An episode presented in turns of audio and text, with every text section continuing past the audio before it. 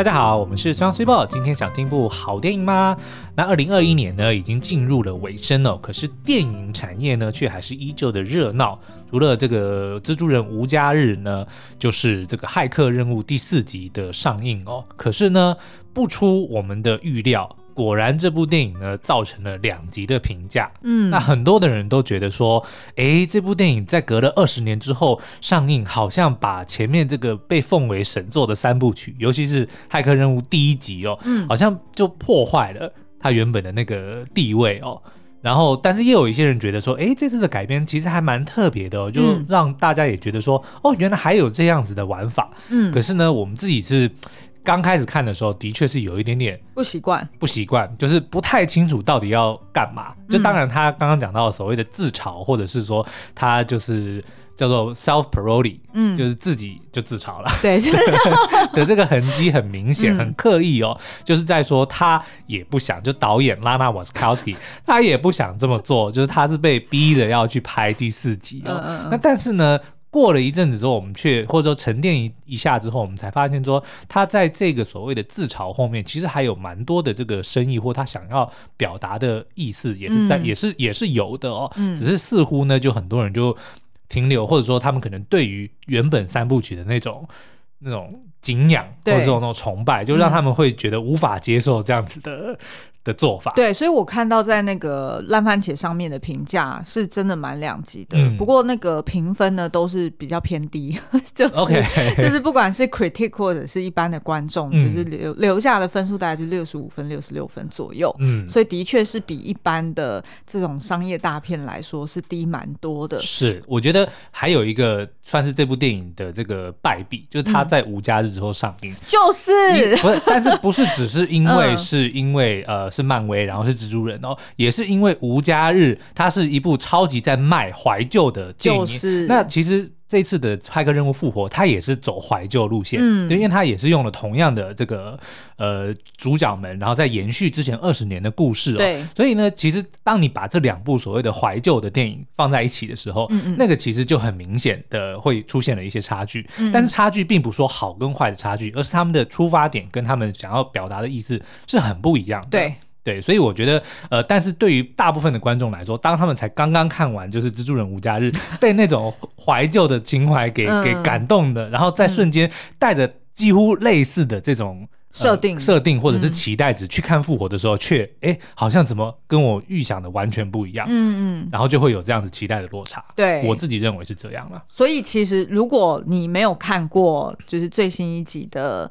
这个这个复活。复活，对，我突然忘记，就是你如果还没有看过，嗯，就是我们是希望能够建议你，就是用一个不一样的期待的想法去看，是，基本上呢，你就是。反正 open minded 啦，对然后在这过程中，你应该会还蛮享受这部片的。是，然后呢，我觉得，因为我们待会会提到这部片，就是复活到底想要讨论什么内容哦。就其中的一一个议题呢，我们可以先告诉大家，叫做二元论，就是所谓的 binary。嗯、binary 呢，在这个电脑的这个世界里面，其实就是指数位零跟一，因为所有的电脑的这个讯号都是只有零跟一，就通电跟不通电。基本上就是这样哦。那所以呢，一直以来，在过去的三部曲，或者说我们一般很多人的这个思考的模式，基本上就是二元论，只有好或不好，可以不可以，要或不要，这样子所谓的二元论。嗯、那所以在这部电影的评价，大家一开始也都会认为好看或不好看这样子的二元论。嗯、可是这部电影其中的最大的一个议题，它就是要打破所谓的二元论的概观念，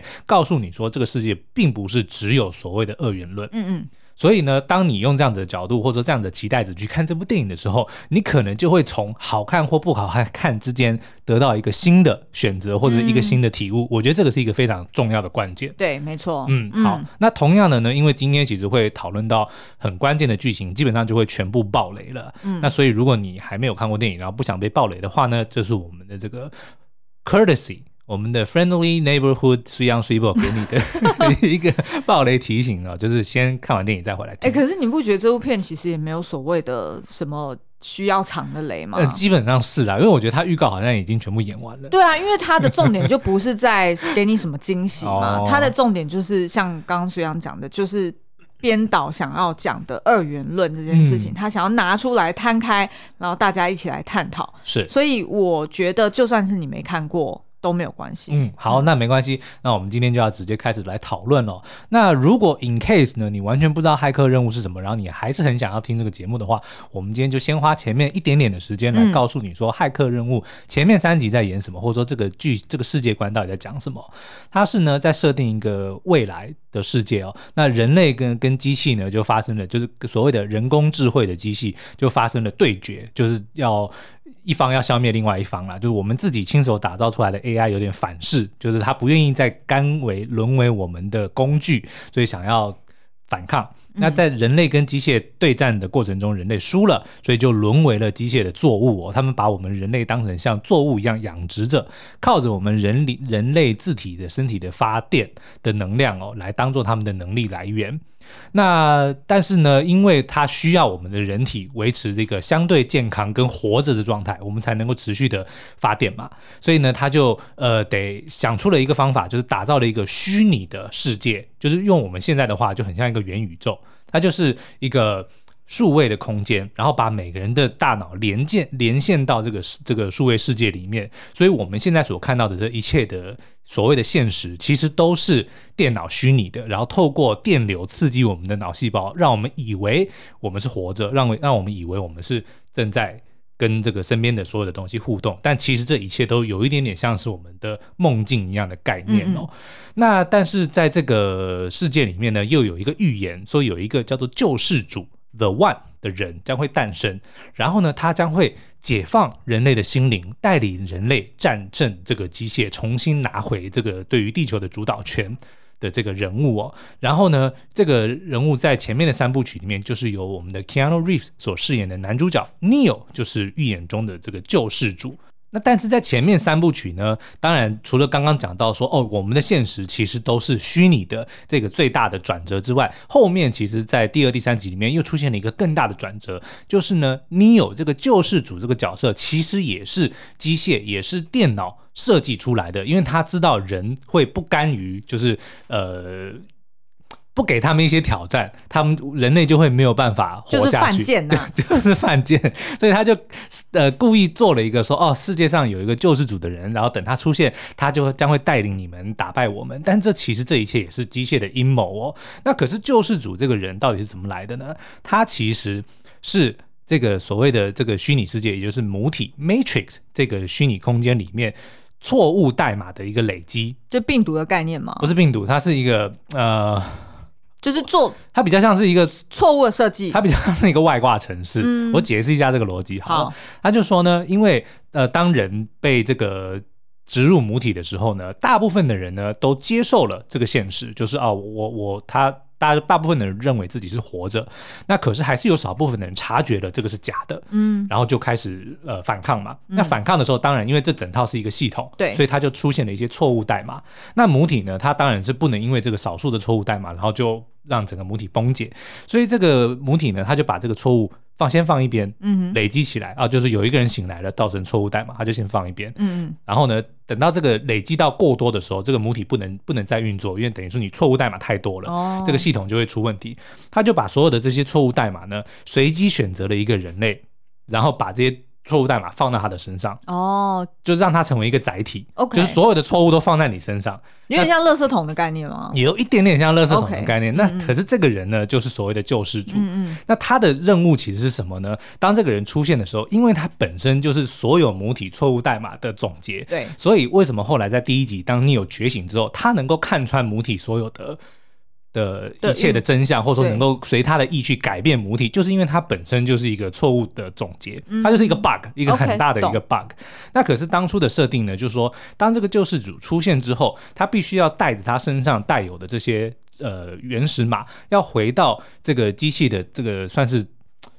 主机里面，把这个代码还回去，对，然后这个同时呢，整个母体就会重启一次，嗯，就重开机，就重开机，重启一次，然后就就会进入一个新的循环，所以每隔一百年这件事情就会发生一次，就会有一个救世主诞生，然后呢，他就会来到这个所谓的机械的主机这边，然后牺牲自己，嗯，然后把自己的这个代码代码还给母体，母体重启，然后就在不断的巡回，嗯，对。哦，所以前面三部曲就在演这个，可是 Neo 呢，到了第三部曲，他呃，在他之前，其实 Neo 是第六位救世主，嗯，就这件事情其实已经发生过五次了。然后每一次的结局都是救世主牺牲自己，对，然后让人类得以这个延续哦。可是 Neo 呢，他却把他原本的这个他们设定这个救世主的个性，就是悲天悯人，或者是有大爱，愿意为了全人类牺牲自己。可是 Neo 呢，他这个却他的爱却更为明确，他是针对一个人，嗯、就是 Trinity 的爱情。对，所以当他面临这个选择，说是要牺牲自己，还是要去救他的这个 Trinity 的时候呢，他选择他不要回归母体，因为不回归母体会怎么样？其实整个母体就会崩解，崩解，那所有的人被连在里面的人就会死亡。嗯，所以如果救世主不回归母体，就代表全人类的死亡。嗯，所以他宁可牺牲全人类，他也要去救他的爱人。嗯，也就是说，Neo 他。跟以前的救世主都不一样。哦、oh，OK，、嗯、就是比较深情的，他比较他的爱很明确，OK，就是他不是对于全人类的爱，他是对一个人的爱，嗯，那这个也也造成了就是母体的一个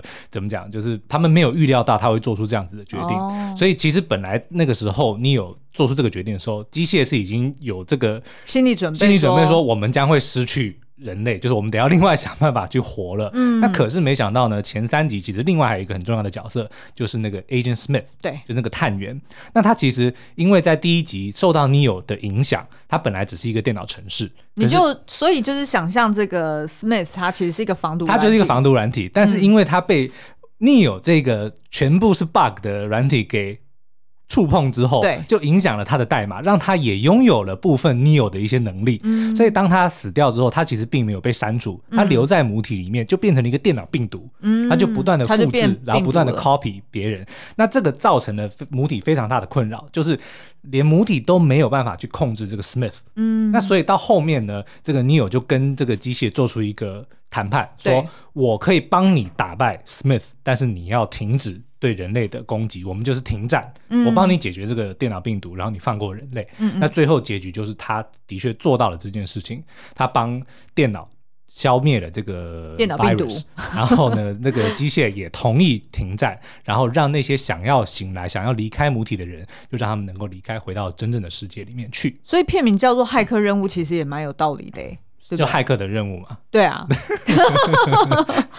那他的那个就是他的这个呃，要需求人类嗯养着，然后供给他们机器能量，嗯，主要就是因为是人类的，人类，它是透过人类的什么东西？哦，是自体发电啊，嗯、就是人类，比如说在在呃思考的时候，其实我们的的人体是会发电的。哦对哦，那他为什么要这么做呢？其实就是因为在打仗，就是人类跟机械对战的过程中，因为机械那个时候是靠太阳能发电的，对，所以他们为了要阻止机械，他们就把这个天空遮盖起来，所以就没有太阳了嘛。那所以机械当然就没办法发电。所以后来当他们打赢人类之后，他们才想到了要把人类变成电池的概念，把他们养起来。嗯嗯，对。哦，明白。嗯。好，那结果前三集的结局就是这样，男女主角双双死亡。然后呢，这个机械也一度的就是信守诺言，就放过了人类哦。可是呢，我们却发现说，这样子做的情况之下，却造成了这个呃母体。供电不足，就他们的机械世界出现了缺电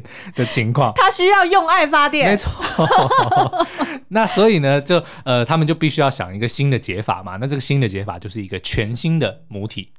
那这个这个母体呢，他们又发现说，呃，这个 Neo 他在就身为救世主哦，他们看到了他跟 Smith 对决的那个过程中，哇，发挥了非常强大的电力满满。对，就是 Neo 这个人，救世主这个人呢，他可以产生的能量是非常大的。所以当他们重启这个母体的时候，重新打造新母体的时候呢，他们就决定要把这个 Neo 复活，让它变成核心，就是这个母体的核心主电池。主电池。那可是他们又发现，因为 Neo 他其实有一，他是一半人一半城市的概念。对对。所以他只有 Neo 的时候呢，他活不过来，他们没有办法让 Neo 活过来，嗯、所以就发现他必须要让 Trinity 也活过来，也就是 Neo 他必须要知道说 Trinity 就在他的附近，对，他才有这个动力要活。嗯，所以这这也是为什么这一这一部要叫做复活，就是 Neo 跟 Trinity 都同时被复活，然后放到了一个新的母体里面。嗯、哦，哎、欸，其实讲到这边，我觉得这想法蛮 brilliant 的耶。那 Brilliant 的还没有嘞，Brilliant 的是他要去怎么解释这个故事。嗯，所以呢，当这个 Neo 被复活之后呢，他就被赋予了他原本的身份，叫做 Thomas Anderson。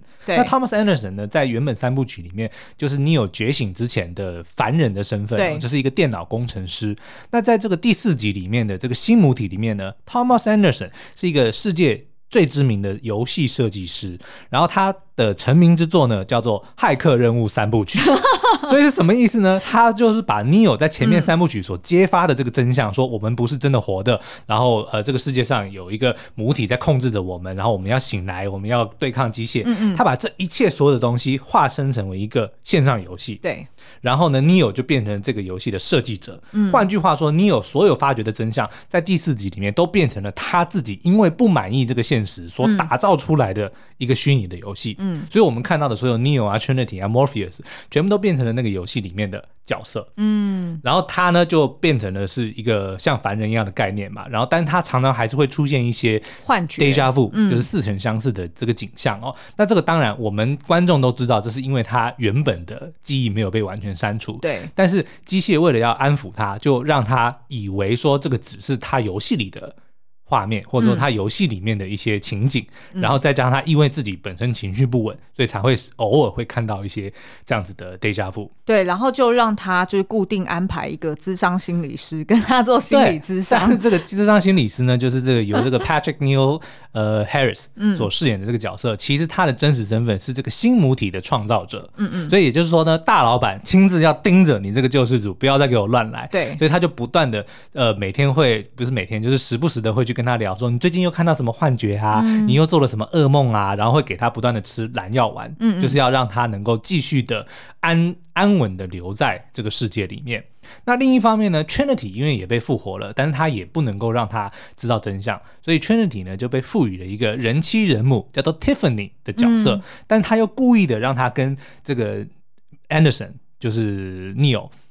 很靠近，他们住在同一个城市里，甚至偶尔还会对话，时不时会看到对方。对，就是因为他们发现这两个人如果真正的在一起的话，会造成非常强大的破坏力。是，但是如果让他们够近却又不能够在一起的时候，却是让他们能够产生最多能量的。嗯，因为他发现操控人的情绪才是能够获得最大能量的方式。也就是说，他其实，在电影里面有提到说，人类是很、很、很微妙的。对，等于是我们人类呢，always 都在。呃，不满足于自己所拥有的，嗯、然后都是在羡慕自己没有拥有的东西，然后又害怕会失去我们已经有的东西。没错，嗯、所以呢，就会在这个若有似无，然后进退维谷中间呢，就是呃持续的生活生存下去。嗯、所以对于 Neil 来说，对于这个 Tiffany 来说，他们可能都知道，对于彼此是有情愫、有暧昧，但是呢，又不敢放下。他目前拥有的现实，嗯、然后去跟对方在一起。因为比如说，Tiffany 是已经有结婚，还有好多小孩，嗯，他怎么能够去放下这些他认为自己最真实的东西，然后跟一个陌生的男子在一起，嗯，对不对？所以就是让他们之间有那种想要又得不到的这种拉锯。对，然后这样子的那个电力呢，是产生能量是最高的。对，然后也不是只。不只是只有套用在 Neo 跟 Trinity 身上哦，我们会发现这个新的这个造物主，他叫做分析师哦。这个分析师就有解释说，人类呢就是犯贱，你们的这个情绪呢，当你们情绪波动的时候，你们产生的能量是最大的。所以他就在这个世界里面丢了很多会让我们一天到晚愤怒、一天到晚很不满的一些一些新的设计，比如说 Facebook，比 比如说 Wiki 维基，比如说。这种 streaming 像什么 Netflix 或者反正他的意思就是说 OTT 平台，OTT 平台，反正就是利用这些东西，让我们一天到晚处于一个亢奋的状况，因为这个时候才是我们人体能够产生最大能量的情况。嗯，那所以当然这个是一个很妙的设计，就除了说哦，原本我们的三部曲竟然在这个里面变成一个游戏，对，所以我们就可以看到这个呃新这个新的 Neo 呢，他就不断的会要被逼迫着说，你必须要开发出一个第四集的游戏，然后他们还。甚至直接拿出说，这是你的老板的老板华纳，嗯、你的金主要求的，嗯、你如果不拍，我们还是会继续做，我们会把你干掉，然后继续做这件事情。嗯、所以他就在。充满了这种自嘲的的的桥段，所以他前面花了蛮多的篇幅，让 Neo 跟他的同事们就坐在那个 ballroom、嗯、那会议室里面，大家一起是去 brainstorm 说第四集要做什么？对对对，那下一款游戏要做什么主题？然后 以及呢，嗯、我们过往的这个骇客任务三部曲，我们去做 FGD，就是那种 focus group 的时候，那些观众们、那些呃玩家们，他们他们有哪些 feedback？嗯，然后那些玩家们的 feedback 就会讲说什么呃要。够有创意啊。就是你如果日后再出来一个新的游戏，你要打破原先的这个窠臼啊，然后要不然就是呃，一定要有很多的打打杀杀，嗯、就是这样子才够刺激啊。Bullet time 就是所谓的子弹时间，那对这个子弹时间其实也是一个蛮酷的概念，就是最早其实是在 Matrix 第一集里面，他不是被这个探员攻击，然后开枪的时候，嗯、然后他就。做了一个像有点像是下腰的动作，下腰动作，然后躲开，然后瞬间进入慢动作，就看到子弹的那个音波的轨迹这样慢慢的穿过去哦。嗯、那这个东西呢，当时其实并没有一个名字，但是后来就被赋予了子弹时间 （bullet time）。后来呢，也被很多的游戏给套用了，就变成是啊主角可以开启的一个特别的功能。嗯，那我印象最深的就是一套叫做 Max Payne 的这个射击游戏哦，就是。呃，他的就非常善用这个概念，就是把 bullet time 这件事情变成了一个在游戏中、游戏界中众所周知的一个功能。因为就是看起来帅嘛，看起来帅，对。然后，所以这一次呢，他们在讨论说第四集要什么的时候，他们就说只要有 bullet time 就可以解决所有的问题。这某方面也是在自嘲啦。对啊，对啊，对啊。对所以我就觉得，我其实看到他那一段戏的时候，就觉得非常的后设。嗯。后设就是那个后面的后，然后后面的设定设定的设，对，就是意思是说，呃，编导让呃剧中或者是电影中的角色们知道了。他们身处环境以外的资讯，嗯，然后会让观众们感觉好像是编导透过角色们在跟我们对话，对，这个就叫做后设，就等于说我们看的是第四集，但是他告诉了我们说，嗯、工作人员在拍摄第四集之前，他们是怎么讨论要如何去拍第四集，对对对对，这个概念，对对对，对，那这个后设其实它的英文就是 meta，嗯、就是现在 Facebook 改名的那个 meta 的意思，嗯、它这个 meta 的真正意思呢，就是。关于某件东西的某件东西，嗯，所以我们那时候最常讲的就是 metadata，对，就是 data about data，有关于资料的资料，嗯，比如说这一笔资料。呃，比如说这个这个资料，它相关的其他资料，或者说戏剧里的戏剧，也可以叫做 meta，剧中剧，剧中剧也可以叫做 meta 的概念。是是是是，好哦。那你觉得第四集他想要探讨的讯息，除了你刚刚前面讲的这个二元论之外，嗯、还有哪些重点呢？我觉得其实有一个蛮妙的哦，就是母体这个东西，到底机器人。要怎么设计母体才能够让人类满意？我觉得他们真的很辛苦哎、欸，对不对？因为你说机器们，对，因为他们又必须仰赖人类继续发电嘛，对，对不对？但可是他又发现说，人类真的是一群很难搞的东西。我们其实，在前面三部曲有、哦、最早的时候，那个呃，当那个 Agent Smith 他把那个 Morpheus 抓住的时候，其实曾经就有有跟他有一有一段交心，他就在讲说，你们人类真的是一个很奇怪的动物。会很奇怪的生物哦，你们大概唯一在生物界这做自然界能够跟你们相提并论的，大概只有病毒这个东西哦。然后呢，他不，他说我们很难，机械很难让你们满意，因为第一次刚刚创出母体的时候。第一代的母体是一个完美的世界，大家都很快乐，大家都很安全，然后也没有任何没有战争啊，对，也没有任何需要烦恼的东西。啊、可是呢，却、嗯、出现了人类大量死亡的情况，你们就不知道莫名其妙的，你们就开始死掉，就人类不能够安稳的生活。嗯嗯。然后后来才有了这个，我们前面三部曲看到其实是第三代，嗯，嗯，它是模拟了就是呃二十世纪末，就是一九九几年的那个，就是人类文明最高峰的时候，对的那个时代哦。然后但是呢。似乎也不够满足啊！你看，后来就产生了这个 Neo 第五代的第六代的救世主，后来竟然会为了一个爱人，然后愿意牺牲全世界，这种对于机械来说是完全不可以理解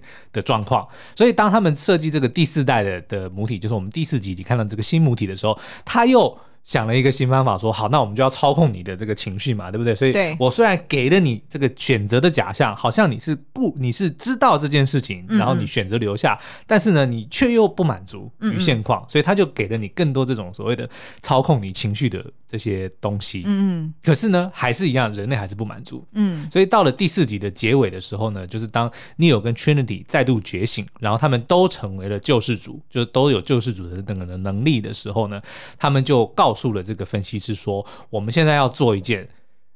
一件，你怎么讲？就是我们现在要重新来打造这个母体。对，因为本来大家可能会期待说，哎，那会不会是跟这个前三部曲一样，就是呃，这两个救世主决定要把人类解放，全部就放解放出来，对，然后就变成就是用实体去生活嘛。嗯、但是呢，我觉得第四集它很实际。就等于是编导他也知道说，从过往他拍的三部曲到现在，这个世界真的已经变得不一样了，而且真的是往他当初预言的方向去走了。嗯、也就是说，现在大家反而是非常推崇元宇宙，嗯、然后现在大家就是 就是非常期待会呃，就是有所谓的虚拟的身份，然后跟现实的身身份并存在一起。嗯、也就是说。他们认为，就是元宇宙这件事情不能放掉，对，所以他并不会把呃所有的人类再解放到实体的，就是用肉体真身去生活，嗯、而是说人类可以选择我留在这个元宇宙里面，对。但是呢，这两个救世主会来重新打造这个母体，对，打造成一个可能 maybe 对他们而言会更有选择，或者是更多元的一个世界。嗯。于是呢，在这个电影里面就有举例到说，呃，那个那个分析师他就讲说。难不成你要让就是天空就是全部都是呃插满了全部都是彩色的云吗？嗯，然后所以就让大家觉得说哦，这个世界很缤纷很快乐，叭叭叭。对，然后结果他们俩就说嗯，That's a good idea。对啊，这个也不错哦。嗯嗯。可是我觉得这就像我们刚刚在讲的，他这个很明显的就是叫我们不要再以二元的思维来想。所有的事情，对不对？因为你看前面三部曲，就是你只能够选择你要离开母体，还是你要留在母体里面。那但是到了最后呢，他们却发现说，哎，那留下的人如果他是知道自己在母体里面，然后他也愿意继续留在母体里面，因为毕竟这个世界已经跟原本的不一样了，在外面的世界已经没有这么丰富的资源，所以其实生生存是不是这么的容易哦？所以这也是为什么很多的人，甚至在前面三部曲第一集里面，不是有一个叛徒。他后来还是决定说，我要回到母体里面，对，因为现实生活实在是太辛苦了。他每天就吃跟那个就是拉肚子一样的稀饭，对，所以他宁愿是就像他讲的，他明明知道这一块牛排是假的，嗯，放进嘴巴里的时候呢，吃起来像真的呀。大脑会告诉我说它是很 juicy，它是很美味的，嗯嗯，我知道它是假的，嗯、但是呢，ignorance is bliss，无知就是福。他宁愿相信这件事情，因为实在是现实实在是太痛苦了。所以到了这个第四集的后面。其实我觉得编导也是在试图试图告诉我们说，那为什么一定要做出留下或者是选择的？呃，就是留下或是离开，对，或者只能够有这两个选择。嗯、你为什么不能够在知道你是被你是这是一个假的母体，但是我还是选择留下，然后我可以依照我自己的的想法来打造我的现实，嗯，对不对？因为这个第四集里面还有一个很重要的观念，就是人呢，比起事实，比起 fact。他们更重视的是情感，是 feeling。我到底是如何去感受这件事情？所以即使是一件事实，但是我的感受却可以去改变这件事实的对我来说的意义。嗯，我们不是昨天才看的那一部那个千万别抬头？对。就是 Netflix 的新的科幻片，他就在讲说，有一个陨石，有一个彗星要撞地球了。那但是呢，因为不管是政治的操弄，还是人自己本身的惰性，很多的人都不把这一件事情当成一回事。对，在六个月之后，地球就要毁灭，这个是事实。但是你怎么看待这个事实，或这个事实对你带来什么意义，这才是重点，嗯、对不对？有些人可能觉得他，死了就死了，他无所谓。那有些人是被蒙蔽的，可是也有人是自己的选择。嗯，所以比起事实，情感才是对人类来说。更重要的一件事情，我觉得好像是哎、欸，对不对？因为你看有，就是现在有多少人在在粉丝页上面，嗯，就是反而现在的这个演算法，对，它都是推播给你会表达愤怒的文章，哦、对，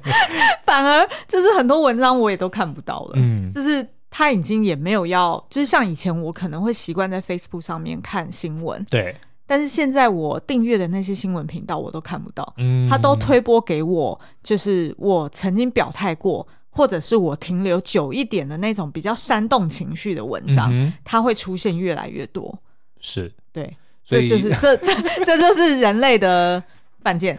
对啊，所以我觉得这也是这部电影，我觉得嗯，算是蛮了不起的一件事情，就是他敢勇于说透过自嘲，就说拍第四集。我也不想啊，导演说我也不想，那是我被逼的。嗯、那我就来告诉你我实际的感受是什么，嗯、然后告诉你们说，即使在这些所谓的选择里面，你也要自己试图去找出那有没有别的选项，或者说即使你只有 A 跟 B 两个选项，嗯，这个这个是事实，但是你怎么看待这个结果，却可以改变它对你的意义。哎，其实这个二元论也可以呼应到，就是这个导演姐妹档的故事，哦，他们自己本身的改变。对，因为其实这个导演第四集的导演啊，拉拉瓦瓦考斯基哦，其实他的三部曲是跟他的姐妹 Lily Wachowski 一起呃打造的哦，但他们其实原本呢出生的性别是男性，可是呢就在过这个。呃，成长的过程中，或者说就是陆陆续续，他们就是变性成为了女性哦。那所以后来甚至有这个访谈，他在访谈里面曾经讲过说，这个骇客任务的三部曲，其实某方面也是代表了就是他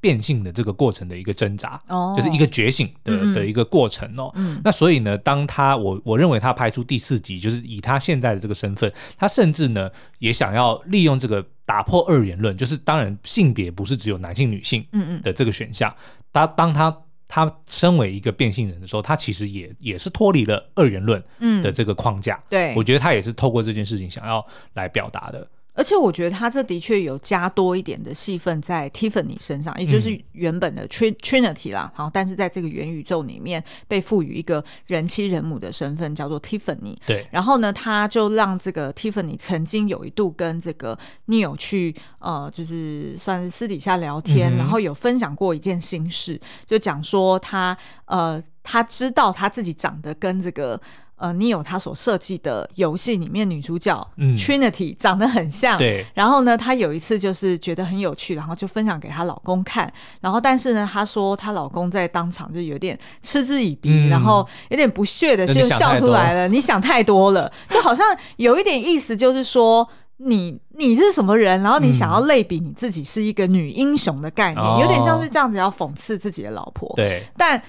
这时候重点来了，Tiffany 就说。我那时候我都还没有生气，嗯、但是呢，真正让我生气、让我难过的是，我居然跟着我老公笑出来了。哦，也就是说，呃、我接受了外界怎么看我。没错，我老公这样子看低我，嗯、这是一件事，但是我也看低我自己，然后并且我还跟着他一起取笑我自己。对，这个感觉让我真的很不舒服，让我真的对我自己很生气。嗯、我为什么要接受这样子的自己？是，所以光是这一点，我觉得就已经。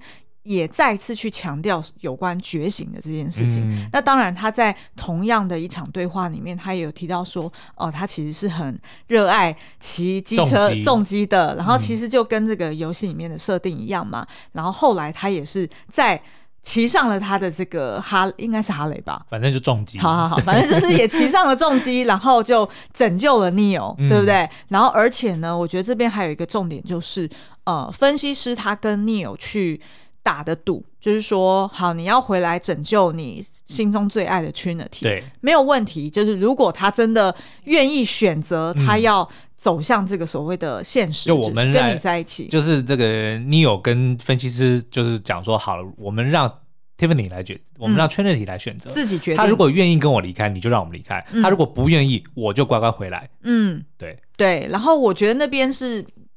蛮特别的，因为等于 Trinity 她其实那时候就看到她的老公跟她的小孩，对，就是出现，然后就是试图要挽留这个妈妈，嗯、然后还骗她说小孩受伤要去医院，欸、对，对，对，唤醒她的母性。对对对，那其实一度她是动摇的，对但是她后来还是觉醒，认为她应该要 follow her heart。因为呢，她她最后 snap 的那个是她老公叫她 Tiffany，然后她说 Stop fucking calling me Tiffany 还是什么的。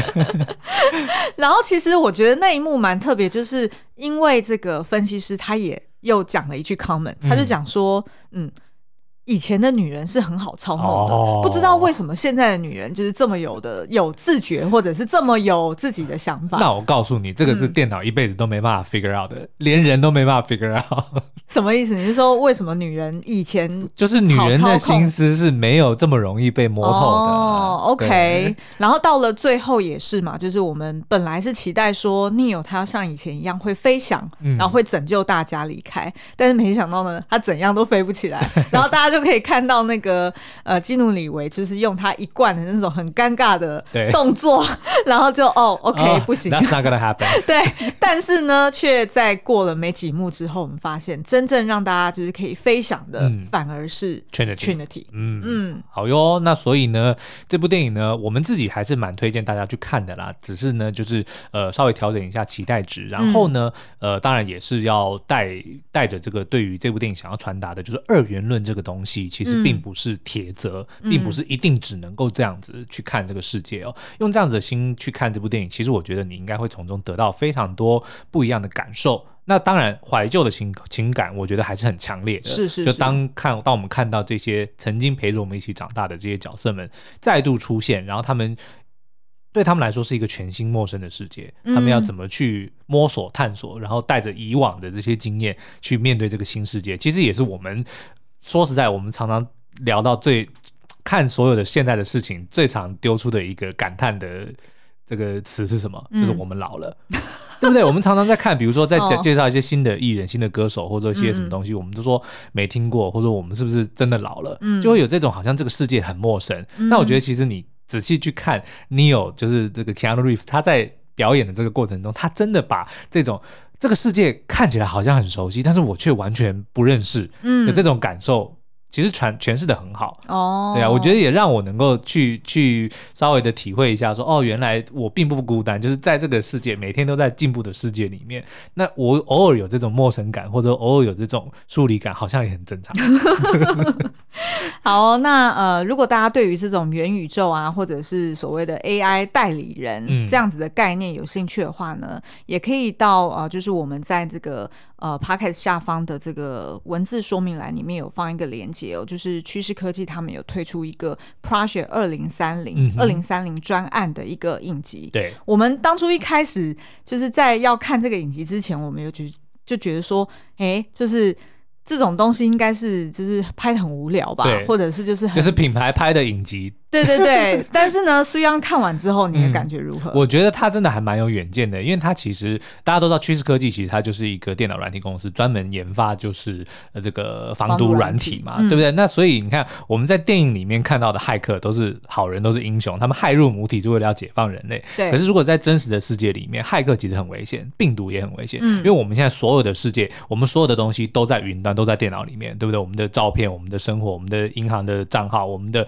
生活记录、Facebook 什么的，全部都在云端。所以，如果被害了，有心人物、有心人士想要搞破坏的话，其实是非常危险的一件事情。那这一部其实专案 Project 二零三零，他就去幻想了说，在十年之后，二零三零年的世界，当我们所讨论的这些，比如说元宇宙、数位分身都成真的情况之下，那资安又要。就会会有可能产生哪一些更多的危险？嗯，对啊，嗯嗯，所以其实这个影集本身拍的质感跟那个节奏还是就蛮像一般就是真的戏剧哦，不会让你觉得它是一部广告，而是它是试图用他们这个所谓专业的这个领域跟经验哦，来去预想说，那未来的世界我们可能会遇到什么样的情况，然后我们又该如何的去预防？嗯，我觉得搭配着这部电影来看还还蛮不错啦。嗯，好，那今天的节目就到这边，我们下次再见喽，拜拜，拜拜。